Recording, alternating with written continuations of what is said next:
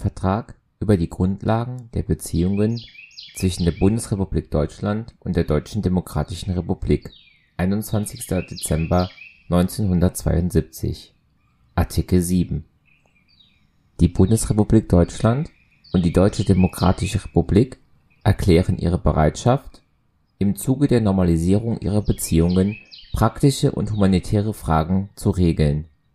Sie werden Abkommen schließen, um auf der Grundlage dieses Vertrags und zum beiderseitigen Vorteil die Zusammenarbeit auf dem Gebiet der Wirtschaft, der Wissenschaft und Technik, des Verkehrs, des Rechtsverkehrs, des Post und Fernmeldewesens, des Gesundheitswesens, der Kultur, des Sports, des Umweltschutzes und auf anderen Gebieten zu entwickeln und zu fördern.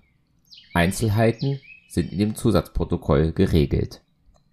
Zusatzprotokoll zu Artikel 7 Nr. 9 Auf dem Gebiet des Umweltschutzes sollen zwischen der Bundesrepublik Deutschland und der Deutschen Demokratischen Republik Vereinbarungen geschlossen werden, um zur Abwendung von Schäden und Gefahren für die jeweils andere Seite beizutragen.